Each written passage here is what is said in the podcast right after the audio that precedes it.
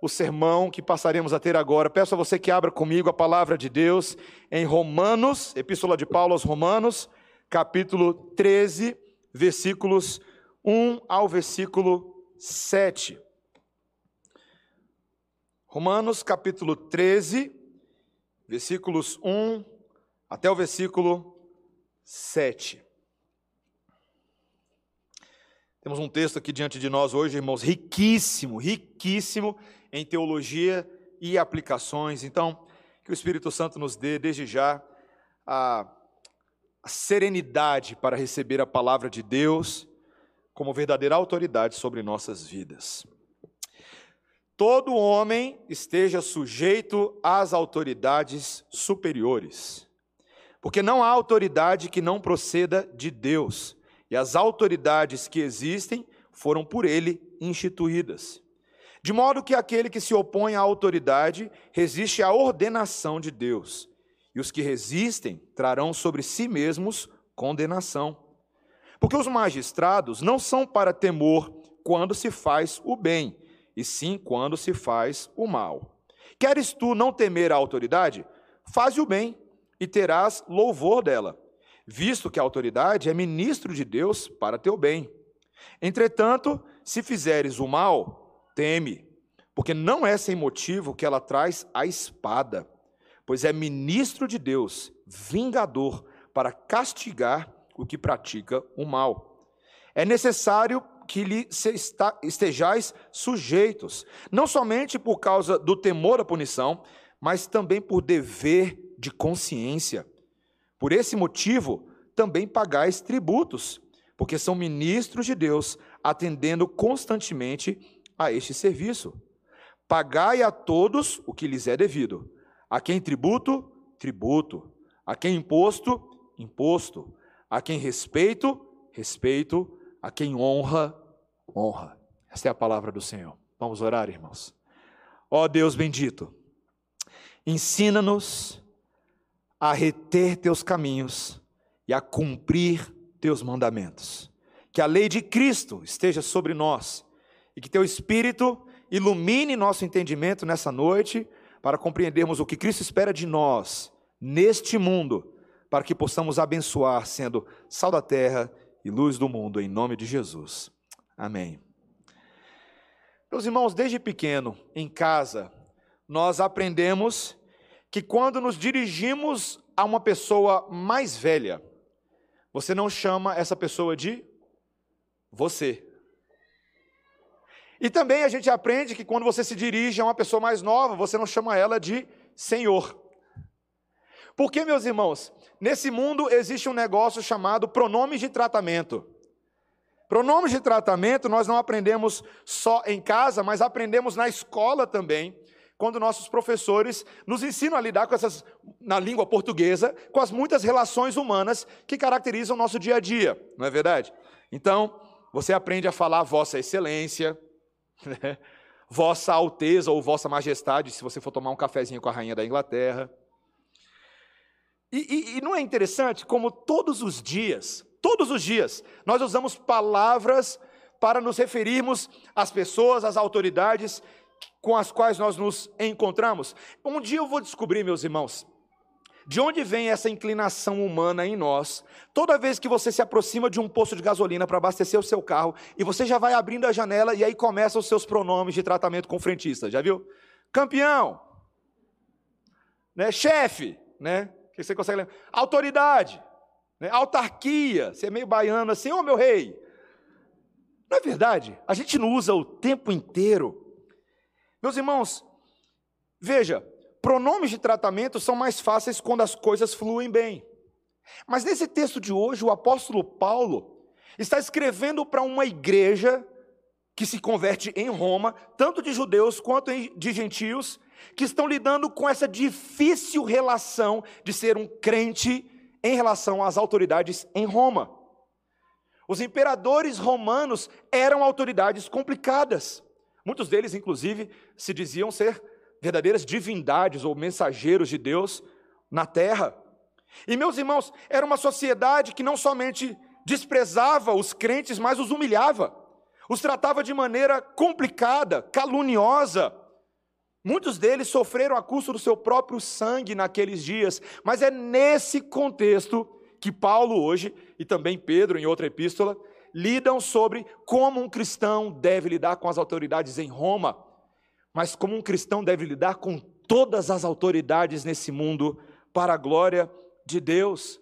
E esse texto de hoje, meus irmãos, deixa bem claro de que nossa relação com as autoridades é uma relação com Deus que governa a nossa vida por meio das autoridades.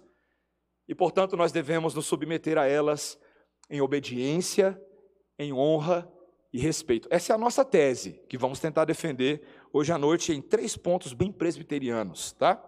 Primeira coisa, meus irmãos, e deixa o texto aberto aí, tá? Tem muito detalhe hoje. Primeira coisa que eu quero ver com os irmãos é que toda autoridade é instituída por Deus e representa o governo dele sobre nós. Veja comigo o versículo 1. Acompanhe a leitura. Todo homem esteja sujeito às autoridades superiores, porque não há autoridade que não proceda de Deus, e as autoridades que existem foram por ele instituídas. Meus irmãos, a primeira coisa que o apóstolo Paulo, vamos lembrar o nosso contexto, né? Ele está nos ensinando a viver à luz de uma tese que ele nos deu lá na virada do capítulo 11 para o capítulo 12. Lembram?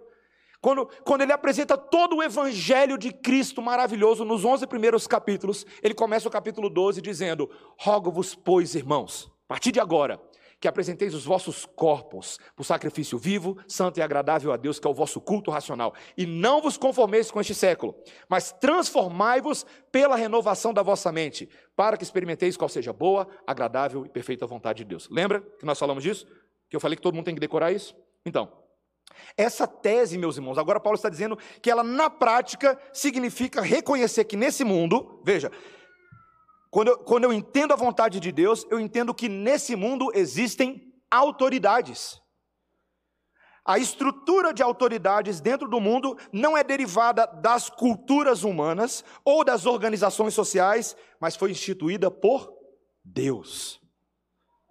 Meus irmãos, pode parecer uma afirmação muito fácil para você que já é crente, mas essa tese do apóstolo Paulo é revolucionária, inclusive contracultural no nosso mundo. Ele está dizendo que, em última análise, o único que possui autoridade inerente é o próprio Deus, e porque ele é a origem e a fonte de toda autoridade, ele cria um mundo que reflete a relação de autoridade que ele tem conosco.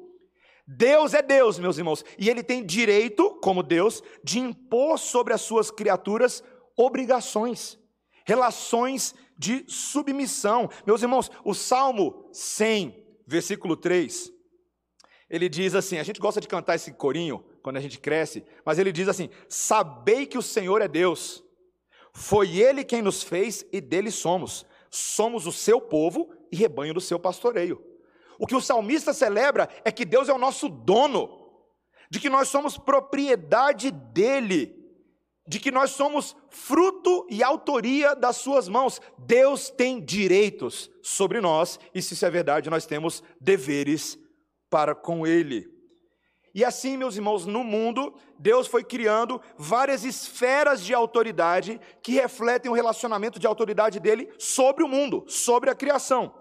Um deles, meus irmãos, é, é o principal aqui em Romanos 13, é o governo civil. Então eu vou falar para deixar bem claro para você. Eu quero que você ouça, porque essa tese a gente vai chorar juntos com ela hoje à noite. O governo civil é uma autoridade de Deus sobre as nossas vidas. Você entendeu? O governo civil.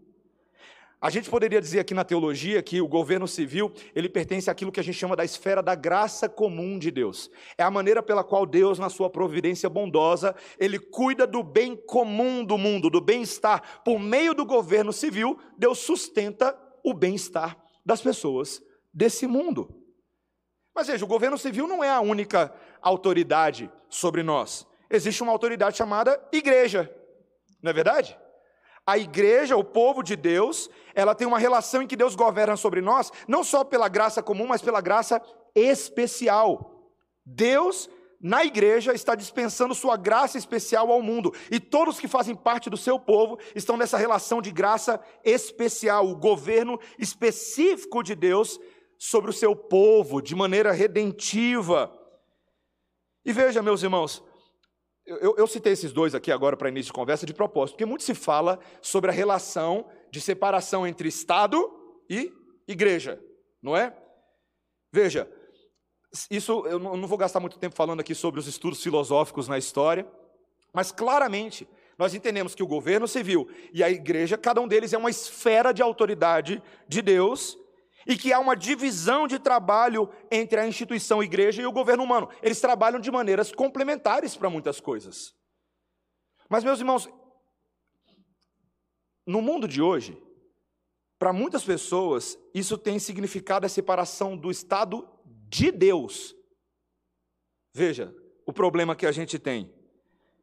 O Estado hoje busca ser uma autoridade que declara sua independência de Deus e busca um governo autônomo separado de Deus. E muitas vezes o nome disso aparece para você como laicidade. Como se, olha, olha só o problema. Algumas pessoas vão falar assim: laicidade seria a teoria, a ideia de um Estado que não tem vinculação religiosa ou preferência religiosa. Isso seria uma coisa. Mas o problema não é esse. O problema hoje é a proposta de um Estado ateu de um Estado que é uma autoridade, mas não reconhece a autoridade de Deus sobre ela, sobre ele. E toda vez que isso acontece, e meus irmãos, não importa se é na China, na Rússia, ou mesmo em países do Ocidente que se gabam da sua laicidade democrática, que falam assim: olha, nós, nós somos um Estado que não se vincula à religião, mas quando o Estado não presta a sua autoridade, as suas contas a Deus, esse Estado se torna um agente de oposição a Deus. E é isso que acontece muitas vezes. Muitas dessas nações se tornam verdadeiramente ímpias. E eu não estou falando somente dos comunistas, tá? Eu estou falando de todo mundo que se seculariza e diz que é possível viver uma vida sem Deus. Mas eu não vou me adiantar aqui, não, tá? Guarda aí o terceiro ponto do sermão, que a gente já chega lá. Mas, meus irmãos, Volta no versículo 1, porque a chave desse texto está no versículo 1. Ele não diz só que existe autoridade, olha o que está escrito aí. Todo homem esteja, o quê? O que, que ele falou? Sujeito. Sujeito às autoridades superiores. O que Paulo está dizendo é que Deus está nos convocando a nos submeter às autoridades em todas as fases e instâncias da nossa vida. Paulo, aqui, meus irmãos, como um verdadeiro crente judeu que conhecia a lei, está ecoando o quinto mandamento da lei de Deus. Um princípio moral que estava lá atrás, quando Moisés, pregando ao povo que havia sido liberto do Egito, traz a lei de Deus no quinto mandamento e diz o quê? Honra a teu pai e a tua mãe, para que se prolonguem teus dias na terra em que o Senhor teu Deus te dá. Os reformadores, os pais da igreja, entenderam que esse quinto mandamento moral da lei de Deus não era só uma referência a pai e mãe biológico, mas existia um princípio ali de submissão a toda a autoridade, que é um pai, que é uma mãe, sobre a minha vida. Você já parou para pensar quantas instâncias nós temos superiores na nossa vida? Você já parou para pensar? Durante a nossa juventude, nós estamos sujeitos aos nossos pais, certo? Mas quando a gente está na escola, quem são nossos pais? nossos professores, o diretor da escola. Quando você obtém a carteira de motorista, você fica sob a paternidade do Detran, que patrulha as rodovias e fica vendo o que você está fazendo lá, certo? Durante toda a nossa vida, temos pais na autoridade do governo estadual, do governo distrital, do governo federal, e tem tantas outras instâncias, né? Você tem chefe no trabalho, ou às vezes você é chefe de você mesmo, mas ainda assim você tem um chefe tem pastor e presbítero na igreja.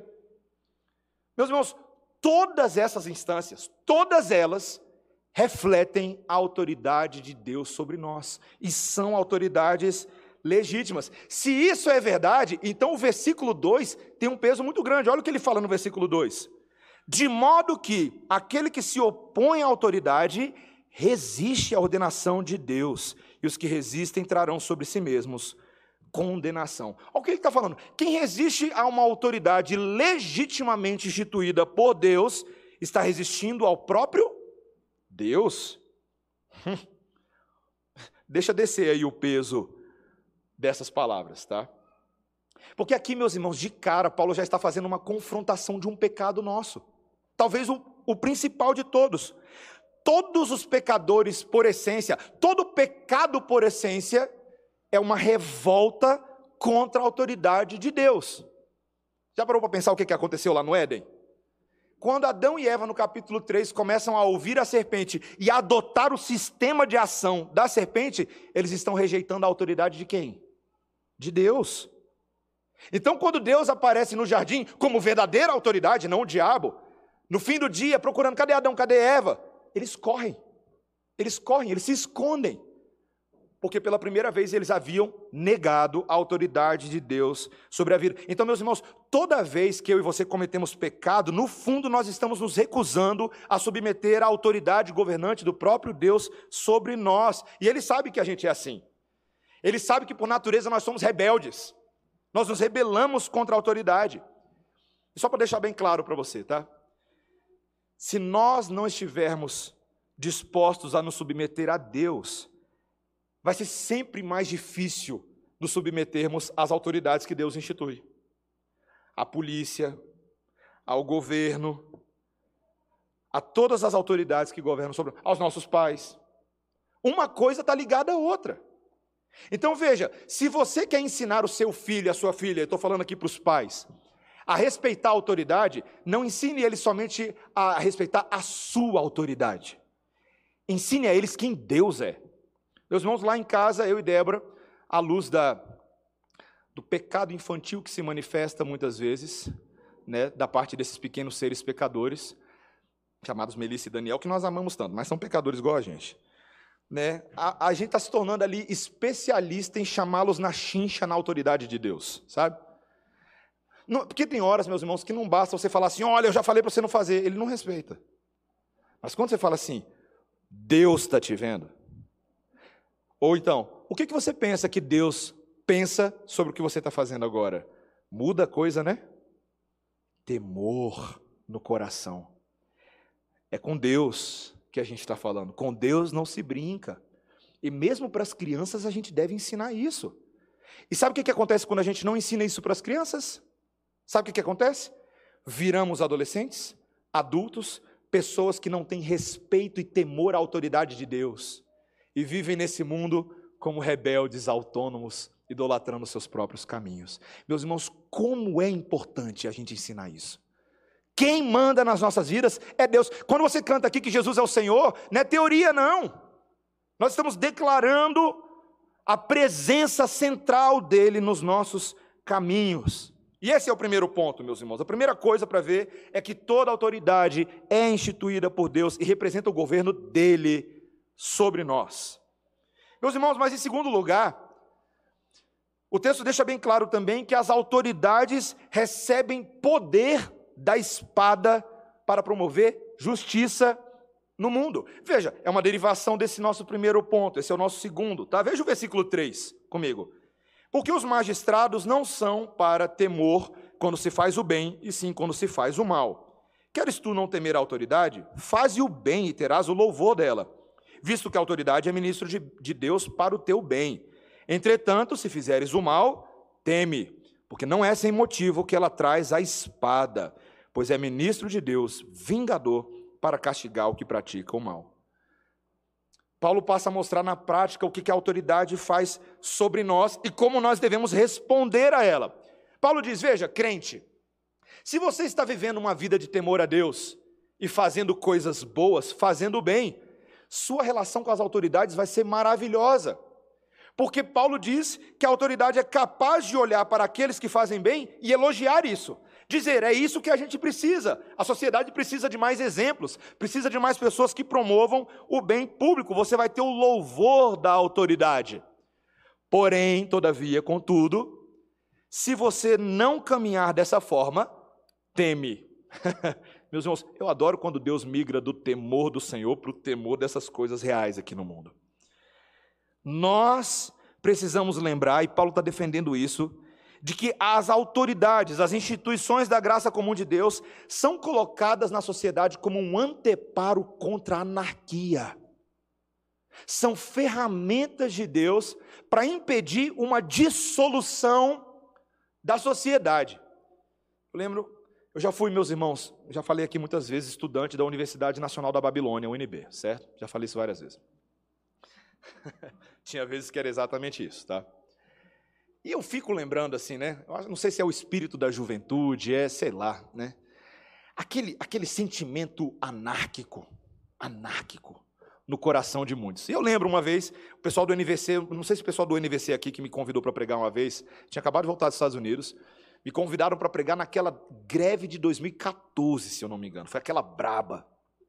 E aí, meus irmãos, eu cheguei na UNB e estava lá, né, aquela zona, literalmente, estava feio o negócio. E uma das coisas que me chamou a atenção foi um grupinho que passou por mim com cartaz na mão, né? E eu já falei dessa ilustração aqui antes, né? O povo sem roupa, uma loucura, e com cartaz gritando, esse cara fechado e feia, falando assim: Não ao ódio, sim ao amor. que contradição, né, de, de termos. Um espírito de revolta, de não podemos aceitar as instituições sobre nós. Meus irmãos, o coração humano é brabo, ele é anárquico, ele quer independência, ele quer autonomia. Mas Deus fala: não só não é assim que as coisas funcionam, como eu coloquei autoridades que têm o poder da espada nas mãos. Alguém, alguém virou para mim essa semana e falou assim: É, pastor, é essa semana que você vai falar daquele texto de Romanos 13, né? Falei: É hoje sim. É hoje sim. Poder da espada. Você viu, viu aí quando ele fala aí no versículo 4: Entretanto, se fizeres o mal, teme, porque não é sem motivo que ela traz a espada. Os reformadores têm entendido que essa frase aqui é, qualifica um princípio bíblico vasto no Antigo e no Novo Testamento. Detalhe, não só do Antigo Testamento, tá? Do Novo também. O princípio de que o Estado e as autoridades são ministros de Deus que devem fazer o uso legal da força para aplicar leis justas. Difícil esse tema, mas é verdadeiro, meus irmãos. Na antiga aliança, Deus havia instituído na vida de Israel um verdadeiro esquema de segurança, que era importante para que os israelitas tivessem vida pacífica. Nós tivemos a oportunidade de fazer uma série em Neemias. Meus irmãos, me chama a atenção no livro de Neemias, você tem Neemias, aquele copeiro de Ataxerxes que né, um homem cheio de fé, que amava a vontade de Deus, e ele volta após o cativeiro babilônico para ajudar na reconstrução de Jerusalém. Os muros estavam derrubados, os portões estavam queimados.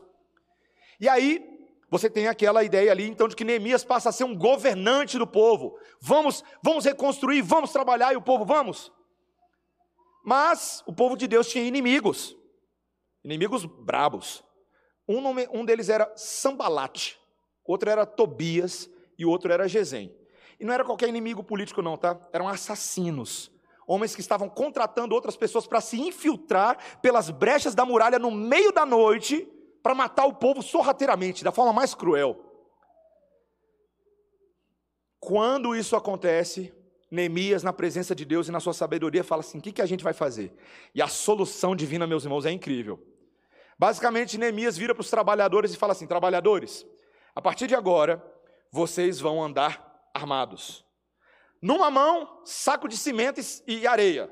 Na outra, espada. Tá? Você está lá trabalhando. Olha, olha a ideia, né? Você está lá trabalhando, reconstruindo. Lá, e, lá, e, com o olho bem aberto. Tá? Está trabalhando. Vem o inimigo por trás de você querendo matar você, faca no buchão dele. Poder da espada. Defesa pessoal a habilidade de poder proteger aqueles que são confiados aos nossos cuidados.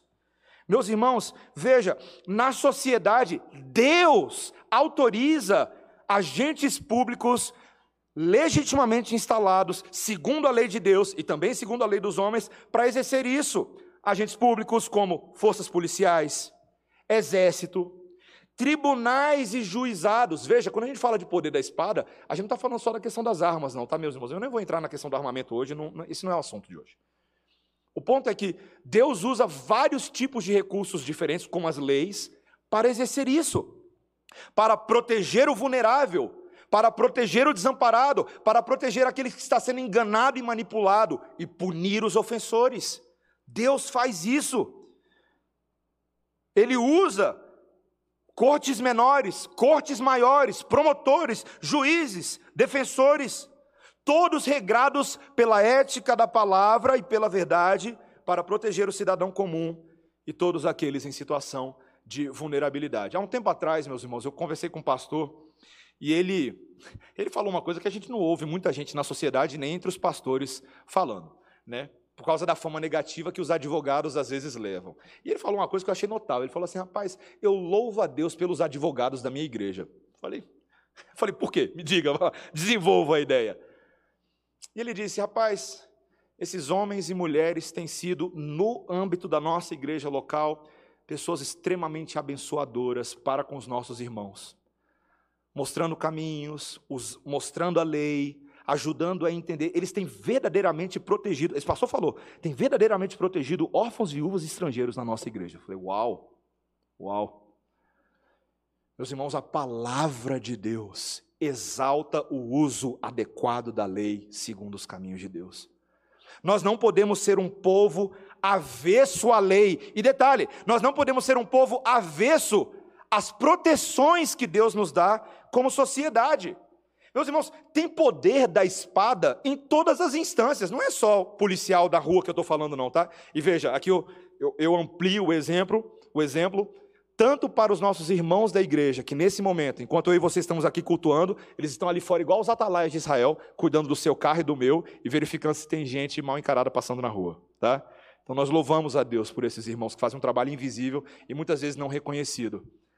Mas eu também louvo a Deus pelos policiais que passam aqui de carro. Meus irmãos, vocês sabiam que tem gente, tem policiais aqui na corregedoria da polícia aqui embaixo, na polícia civil e tem bombeiros aqui em cima, que alguns que não são crentes e passam aqui na frente só para verificar se tudo está correndo bem na frente da igreja. Eu louvo a Deus por isso.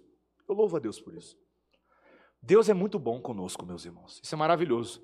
Deus dá câmera de segurança para a gente, dá todas essas coisas. E não é falta de fé, não, tá? São os recursos da graça comum de Deus para a nossa vida.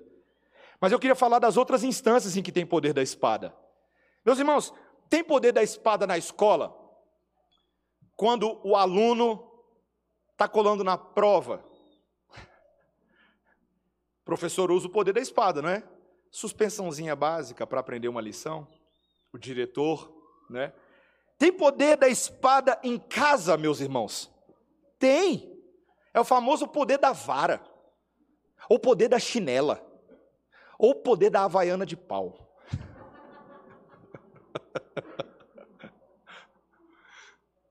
Eu acho estranho, meus irmãos, eu vou falar para vocês a verdade aqui. Crente está tão frouxo hoje em dia, está com tanto medo do mundo. Tem pai com medo de ser denunciado pelos seus filhos se levantar a voz para corrigir o filho. O que está acontecendo com o nosso mundo, meus irmãos? O que está acontecendo? A gente está ficando doido? Pai não pode mais corrigir filho, não. Porque filho agora é esperto, tem celular próprio e liga na delegacia falando aqui, ó, meu pai, o que está acontecendo? Veja, eu não estou me referindo aqui, não estou me referindo a situações legítimas de violência doméstica que infelizmente acontece contra a mulher, contra crianças, infelizmente acontece, a gente sabe disso. Eu estou falando de crianças que não aceitam mais serem corrigidas. Uma sociedade anárquica, que não respeita a autoridade, muito menos dos pais. Meus irmãos, existe sim poder disciplinatório confiado por Deus. Eu quero fazer aqui só uma pequena observação, que não é nem desse ponto, mas eu já vou fazer aqui. Vamos, só para fazer um comentário sobre a separação das esferas, tá?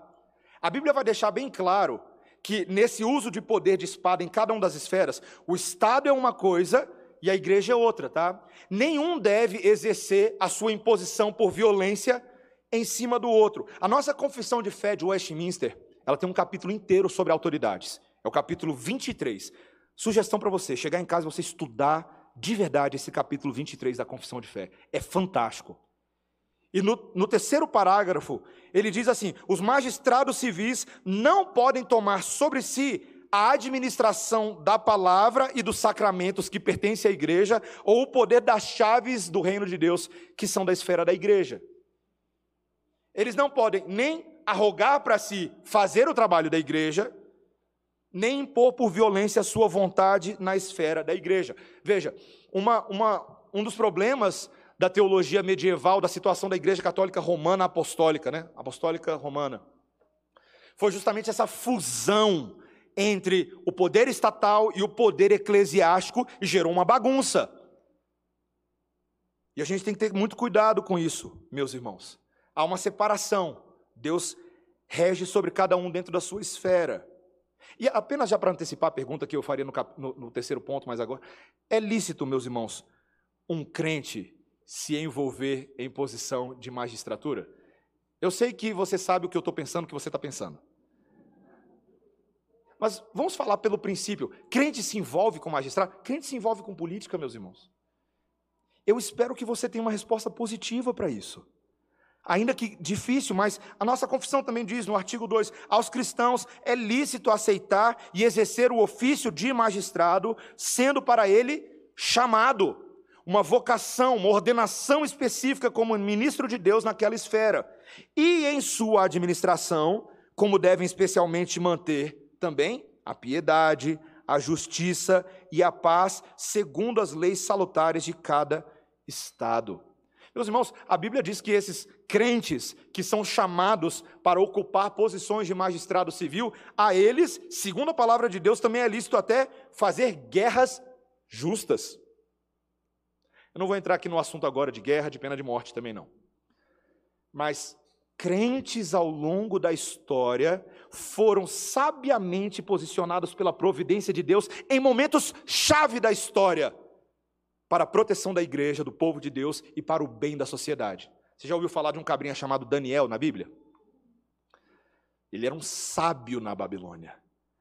Aprove a Deus usar Nabucodonosor para colocar Daniel, Sadraque, Mesaque e Abednego como posição de magistrado. E detalhe, o livro de Daniel nos diz que Daniel permaneceu por quatro mandatos presidenciais. Muitos sábios morriam antes que isso, eram decapitados antes disso, mas Deus quis sustentar aquele sábio Daniel na Babilônia para abençoar a Babilônia, por incrível que pareça. Se eu falar de uma mulher chamada Esther, meus irmãos, eu sei que tudo é a graça de Deus, tudo, 100%. Mas deixa eu falar uma coisa para vocês. Provavelmente eu e você não estaríamos aqui hoje à noite se Deus não tivesse usado Esther lá atrás. Porque lá, os doidões da Pérsia queriam exterminar o povo de Deus. Mas Deus usou Esther. Deus usou Neemias, Deus usou José. Você lembra de José? Com a vida sofrida, mas o que, que Deus estava fazendo? Levantando um homem de Deus e posicionando como vice-regente do Egito para cuidar do povo de Deus na terra de Gozem. Para que Jacó e seus irmãos não ficassem abandonados à sorte dos seus próprios pecados. Deus foi misericordioso em usar o próprio José com seus sonhos como magistrado. Meus irmãos, Deus usa, sim, homens e mulheres e o poder da espada para o bem da própria igreja. E para não falar do poder da espada em todos e menos aqui, tem poder da espada na igreja, meus irmãos? Tem. Nome disso? Disciplina. Disciplina eclesiástica. Meus irmãos, a disciplina instituída por Jesus e por Deus na sua aliança no Antigo e no Novo Testamento é uma ferramenta para trazer pureza ao povo de Deus ela nos lembra que Deus é puro e que a glória dele é pura e deve se manifestar com pureza na vida da igreja. Ela não deve ser administrada de qualquer forma, com preferências particulares dos líderes, com egoísmo, com predileção de ovelhas, não. Ela deve ser administrada segundo a lei de Deus, no Antigo e no Novo Testamento. E quando isso acontece, os pais da igreja disseram que as três marcas da igreja genuinamente são a pregação da palavra, a correta administração dos sacramentos e a disciplina do Senhor. Quando um povo de Deus anda sob a disciplina do Senhor, o povo de Deus prospera. Prospera. Às vezes a gente acha, meus irmãos, que a igreja vai prosperar se a gente a gente não mexer com o pecado, né? Não, não mexe não. Vai feder, pastor. E aí quando você deixa os pecados mofarem dentro da geladeira da igreja, o que, que acontece? Fermento. E esse mofo contamina tudo, as mentes, os corações, a fofocaiada começa, a maledicência, a falta de temor a Deus. Não, não, não, não, não. Na casa do Senhor tem disciplina, meus irmãos. E essa disciplina é abençoadora.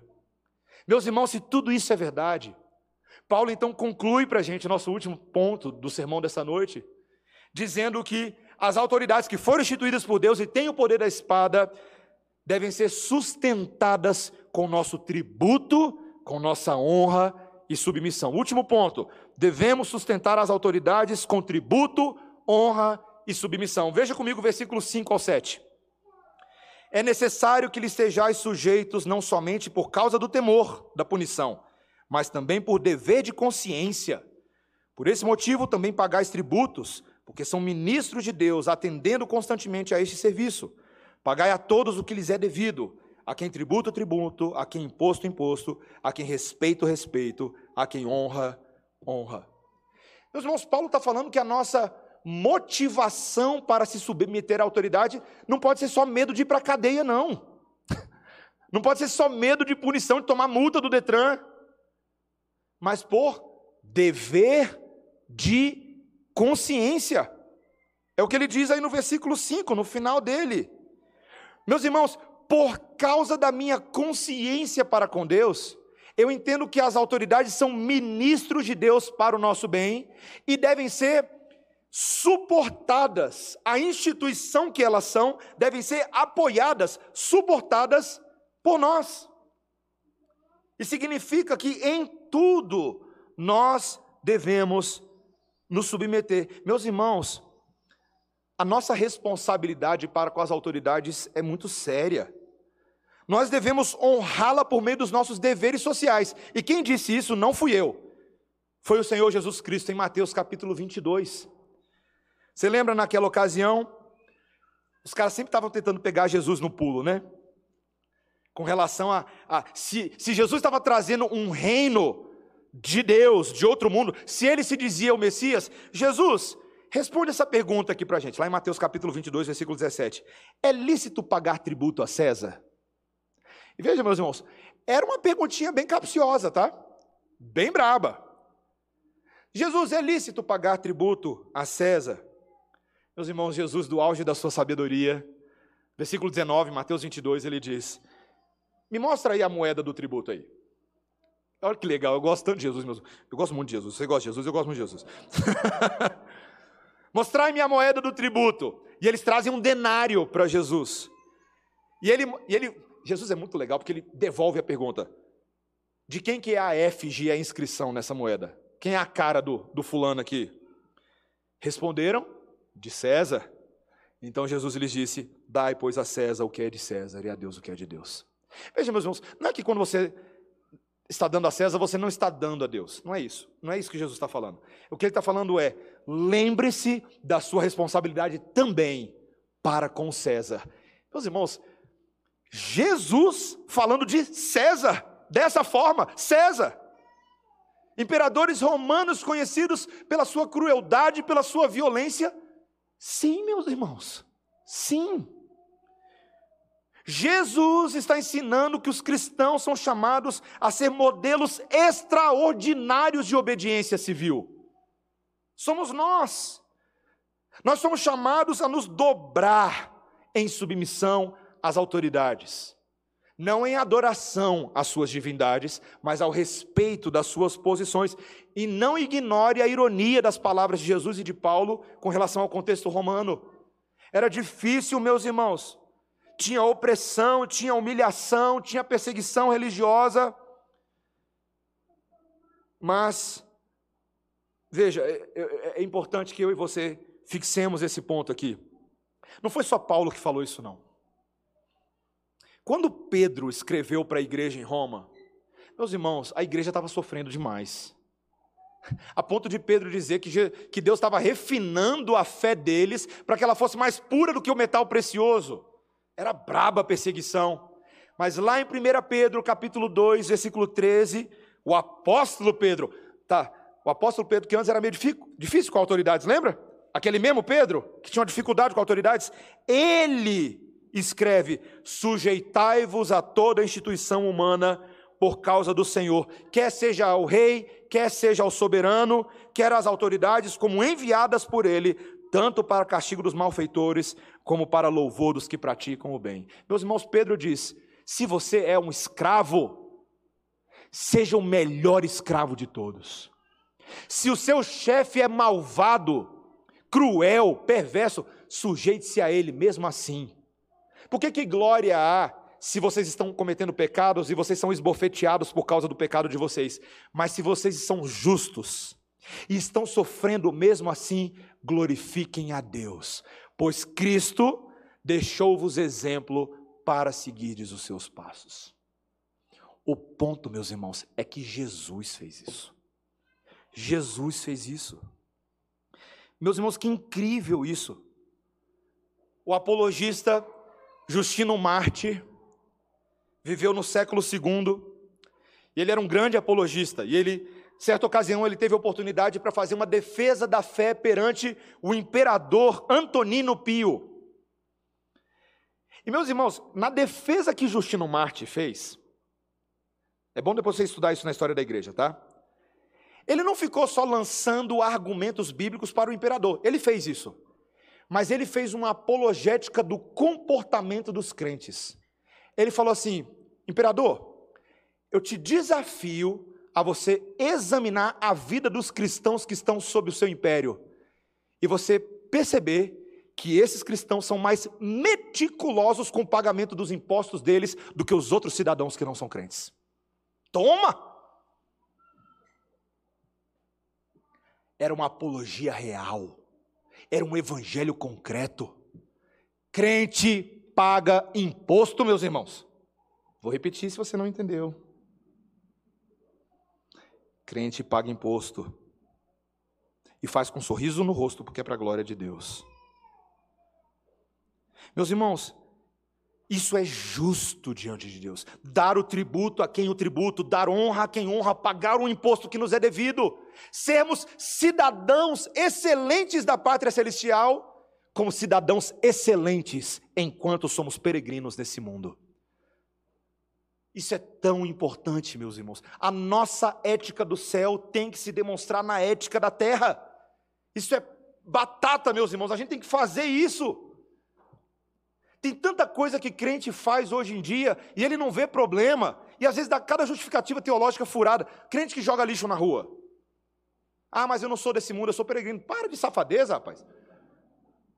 Se você de alguma maneira está justificando isso na sua cabeça, para com isso. Crente, entre as muitas atribuições espirituais que ele tem com Deus, ele também não joga lixo na rua. Também. E mais, tá? E mais, não é só não jogar lixo na rua, é recolher o lixo dos outros também de vez em quando, tá? A gente tem que ficar aprendendo com os japoneses, muitos deles que nem crentes são, que quando eles vão assistir jogo de futebol, quando termina o jogo, o japonês fica, vai lá, que pagou ingresso caro, ele vai lá e recolhe o lixo do estádio. Detalhe, ninguém mandou ele fazer aquilo não, é uma questão de honra cultural. Somos uma sociedade limpa. Meus irmãos, tá ruim dos brasileiros fazerem isso, né? Ô oh, culturazinha nossa. Por isso, por isso que a nossa pátria celestial, nossa ética do céu tem que invadir a ética da terra. Nós temos que redimir, reformular, ensinar novas maneiras de pensar, propor novos caminhos nesse mundo, inclusive nos submetendo às autoridades. Algumas perguntas difíceis aqui, caminhando para o final, meus irmãos. Pastor, as perguntas realmente difíceis, tá, meus irmãos? Pastor, você está falando que Deus vai ser glorificado em nós se eu me submeter às autoridades, mas é verdade que Jesus vai ser honrado se nós o submetermos até autoridades corruptas? Porque esse é o ponto, não é, meus irmãos? Não é o que a gente lida hoje. E eu quero dar algumas possíveis respostas finais para a gente caminhar aqui. Meus irmãos, a resposta é sim. Tá? Primeiro, porque nós já falamos, Jesus fez isso. Jesus se submeteu ao Pai ao colocar voluntariamente a sua vida na mão de prefeitos romanos que não valiam a roupa que vestiam. Um deles era chamado Pilatos. E quando Jesus se coloca nas mãos de Pilatos, uma das coisas que Jesus fala assim: Pilatos, Pilatos, você está aí com a boca toda falando o que você fala, mas essa autoridade que você tem foi dada por Deus. Então, quando Jesus se submete a Pilatos, na verdade, ele está se submetendo a Deus, o Pai, que era Senhor da sua vida. E por meio de tudo o que aconteceu na vida de Jesus, nós recebemos a salvação, não é verdade? Paulo passou pela mesma experiência, meus irmãos. Paulo sofreu com um decreto injusto de Nero que levou à morte pela espada.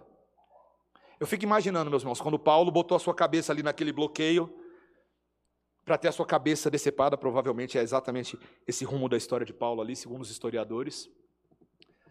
Eu fico imaginando se Paulo não se arrependeu de tudo aquilo que ele tinha escrito antes. Mas provavelmente naquele momento ele pensou assim: Nero, Nero, seu dia vai chegar, Nero. Mas a autoridade que você tem foi dada por Deus. E eu me submeto voluntariamente a essa morte. Paulo se entregou, meus irmãos. Ele se entregou voluntariamente à morte dele. Então nós estamos imitando a Cristo em primeiro lugar. Quando fazemos. Meus irmãos, em segundo lugar, isso aqui é para consolar o nosso coração. Quando você pensa em autoridades corruptas, lembre-se que o universo não é estruturado em democracia. O universo, o universo é estruturado numa teocracia. Essas autoridades estão debaixo do governo do rei do universo, o Senhor Jesus Cristo de Nazaré. Amém? Você crê nisso? Isso significa, meus irmãos, que Jesus, ainda que você veja o mundo assim, ainda existe alguém acima deles. É Jesus que recebeu das mãos do Pai toda a autoridade, todo o poder, todo o governo. E todo o principado e potestade está debaixo dos pés dele. E meus irmãos, isso faz toda a diferença. Sabe por quê? Terceiro lugar, sabe por quê? Porque no final da vida dele, o presidente do Brasil terá que se apresentar diante do Senhor Jesus Cristo de Nazaré, a quem ele prestará contas no último dia. Ele vai ser responsabilizado pela maneira como ele ocupar o seu cargo, seja o atual ou o próximo, quem quer que seja. O Senado, a Câmara dos Deputados, o STF, todas essas autoridades responderão perante o Rei dos Reis sobre a maneira como eles executaram justiça em seus trabalhos. A rainha da Inglaterra, o presidente da China, Adolf Hitler, pode pensar em quem você quiser, todos prestarão contas dos seus governos diante do Senhor. Meus irmãos, isso nos dá esperança, porque eu posso olhar através das autoridades desse mundo e ver a autoridade que está por trás delas e lembrar que o Deus do universo é o Senhor da justiça, ele é o vingador. Se aquela parábola da viúva, lembra que vai lá no juiz importunar e o juiz acaba ouvindo, é aonde Jesus ensina: não se lembrará Deus dos seus eleitos, dos seus próprios escolhidos, para vingá-los, a eles que clamam a Ele dia e noite. Meus irmãos, Yahvé, Yahvé vai cobrar a conta. E quando nós somos cidadãos de governos injustos, às vezes até demoníacos, que fazem de tudo menos trabalhar para a glória e honra de Cristo, Deus está de olho, meus irmãos.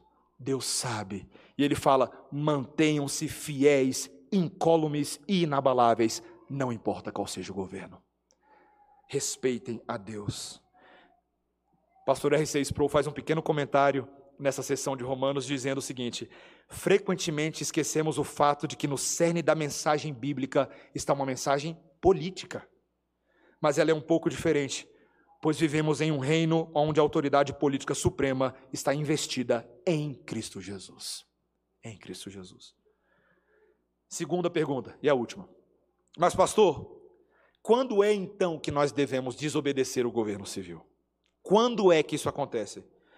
Meus irmãos, a resposta não é tão difícil. Se o governo civil proibir aquilo que Deus exige, ou exigir aquilo que Deus proíbe, os cristãos não devem se submeter. E alguma forma de desobediência civil pode acabar sendo aceitável. Veja, meus irmãos, os apóstolos passaram por isso, tá? Eles passaram ali no capítulo 4 e 5 de Atos, João, Pedro, acabaram pagando um, custo alto, porque João, Pedro disse lá em Atos capítulo 5, versículo 29, mais importa agradar a Deus do que obedecer aos homens. Então tem horas que o custo vai ser alto para a gente sim, meus irmãos, é assim que surge perseguição, E é assim que nós temos problemas. Acima dos nossos chefes humanos, nós temos um chefe lá no céu. De vez em quando eu, eu lido com umas perguntas difíceis. Tem uma que eu não estou com. Eu não quero entrar hoje à noite, não, não vou. Só vou mencionar porque ela foi difícil, tá? Bem levinho. Se igreja devia ou não devia fechar as portas na, na pandemia. Ô, oh, meus irmãos, não tinha um assunto mais fácil para a gente lidar nessa pandemia, não? Do que cobrança de igreja. Pastor, fecha, pastor não fecha, pastor fecha, pastor não fecha, pastor fecha. Pensa num conselho aqui que ficou de coração doído. Eu posso dizer uma coisa para vocês? Por que a igreja presbiteriana Redenção tomou a decisão de fechar as portas por um tempo, como tantas outras igrejas? Não foi fácil tomar essa decisão. Na verdade, foi muito difícil. Nós entendemos, ainda que com alto custo, que o ponto não era a imposição de leis para ferir a igreja. O Estado, na sua função, estava tentando proteger a saúde pública e nós, como igreja, precisávamos pensar sabiamente nesse assunto. Sabiamente. Confesso para vocês, meus irmãos, que quando eu peguei Covid no início desse ano, em março, ano passado, março, eu fiquei chateado comigo. Eu fiquei chateado, falei, rapaz, será que eu estou passando esse negócio para outras pessoas? Comecei a perceber que eu não tinha sido tão cuidadoso, zeloso. Meus irmãos, eu sei que Deus é soberano. E talvez você, como eu, ficou um tanto dividido quanto a igreja deveria ou não fechar as portas. Eu fiquei, meus irmãos, eu confesso para vocês. Confesso que até hoje, até hoje, eu estou abrindo meu coração como pastor com vocês. Eu não sei se eu teria tomado a mesma decisão da forma como foi lá atrás. Eu não sei, eu não sei. Mas na soberania de Deus, nós aprendemos a acalmar o nosso coração na providência de Deus. Esperar, às vezes, com paciência o tempo dele para fazer todas as coisas. É difícil, meus irmãos. Uma outra pergunta que surge de vez em quando de algumas mulheres que se dizem cristãs e estão casadas por algum motivo com maridos que não são crentes, e ela diz assim: Pastor, meu marido está me proibindo de ir à igreja. O que, que eu faço, pastor? Meus irmãos, a nossa orientação como conselho da igreja algumas vezes tem sido: você deve desobedecer o seu marido nesse caso. Porque Deus te deu uma lei de adorá-lo com o seu povo que é superior à lei do seu marido de te proibir de adorar a Deus. Não que você deva fazer isso de qualquer maneira. Você deve submeter isso em oração, você deve pedir a Deus misericórdia, você deve pleitear com seu marido. Mas mais importa agradar a Deus do que aos homens, meus irmãos. Esse princípio sempre tem que trazer a nossa sabedoria de volta. A gente sempre vai usar esse princípio para discutir todos os temas nos nossos dias. Mas no fim das contas, meus irmãos, Deus não está chamando você para um espírito de guerra contra as autoridades. Meus irmãos, eu, eu, eu, espero que a única coisa mais forte, se for para escolher uma coisa para ficar no seu coração e no meu nessa noite, é isso o espírito geral do crente com as autoridades nesse mundo é um espírito colaborativo. Colaborativo. De brandura, de submissão. Nós, nós não devemos ser causadores de contendas polêmicas, metendo a mão no teclado nas mídias sociais para ficar se revoltando com baboseira. Meus irmãos, é difícil aceitar crentes que se revoltam contra cada pequena decisão governamental que não apetece nossas preferências particulares. Para com isso, crente. Esses sacrifícios são muito pequenos para nós. Ah, pastor, eu vou falar, agora eu vou falar, agora vai, se não doer até agora, vai doer agora, vai doer agora. Tá? Bota o cinto aí. Pastor, eu não aceito mais usar máscara. Meus irmãos, é um sacrifíciozinho tão besta. Por amor a Cristo, você não aceita usar máscara. Ainda que temporariamente. Meus irmãos, não é a minha preferência usar máscara. Eu detesto máscara. Eu adoro pregar sem máscara. Mas se o custo minúsculo para de alguma maneira ser colaborador nesse mundo da glória de Deus é usar máscara, eu farei isso para a glória de Deus. Eu espero que você não imite o seu pastor, eu espero que você imite Jesus, que se sacrificou muito mais do que isso para a glória de Deus.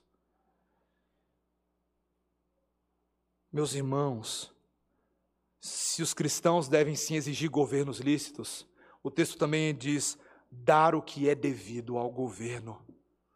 pagar os impostos, pagar os tributos, dar o respeito e dar honra. E mais, tá? E mais. Crente cumpre a Bíblia toda em relação às autoridades.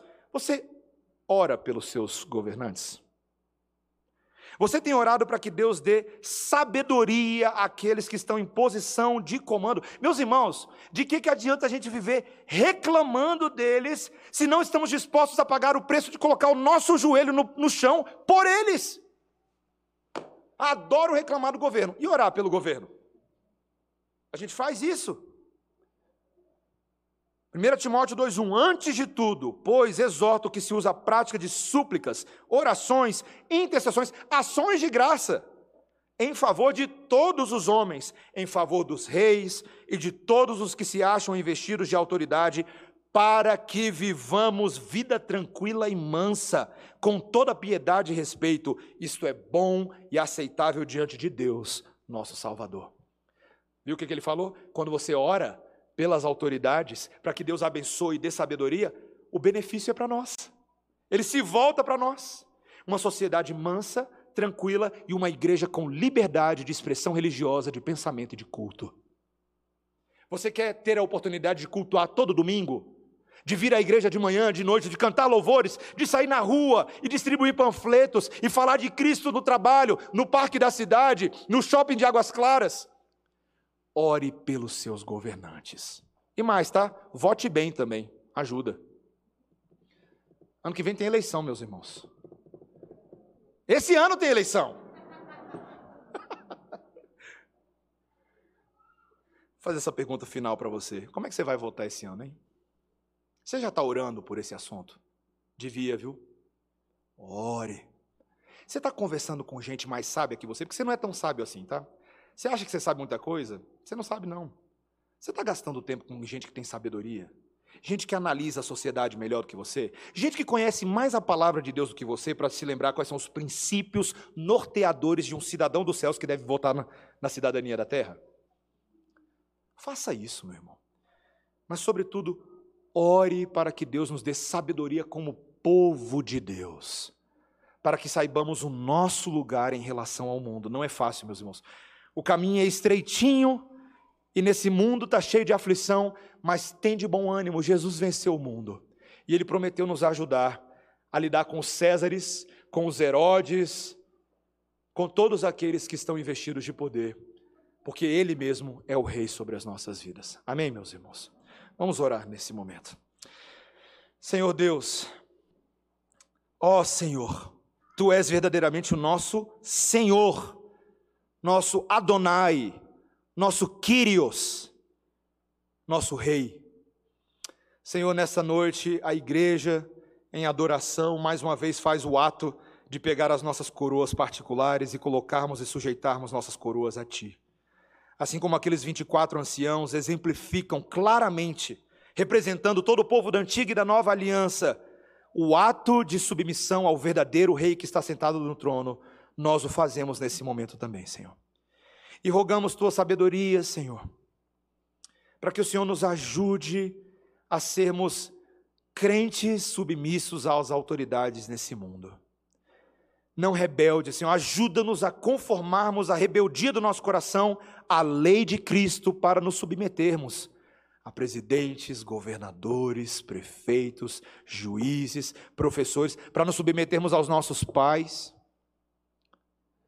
Senhor, tantas vezes nos esquecemos que nós mesmos estamos investidos de posição de autoridade. Então, Senhor, nos ajuda a sermos autoridades conforme o teu coração e a tua palavra. Senhor, me ajuda a cada dia a ser um pastor melhor para essa igreja. Os meus amigos presbíteros, irmãos queridos de guerra, a serem homens sábios, Senhor. Aos diáconos dessa igreja para serem investidos do Espírito Santo de Deus e a um coração sensível a todos os que são pais e mães nessa igreja, para que sejam pais que prestarão contas diante de Deus da maneira como têm criado seus filhos e exemplificado o Evangelho. Para que tenhamos aqui homens e mulheres que ocupam as mais diversas funções na sociedade e ali se tornam líderes espirituais, exemplos de ética, homens e mulheres que propõem uma nova maneira de fazer as coisas pela ótica da lei de Deus. Senhor, ajuda-nos a sermos modelo para este mundo, para que esse mundo se inspire e conheça o Deus da glória. Senhor, faz isso em nós. Com corações humildes e quebrantados na tua presença, nós confessamos que precisamos da tua ajuda celestial para cumprir tudo o que a tua palavra nos diz. Em nome de Jesus. Amém. Vamos ficar de pé.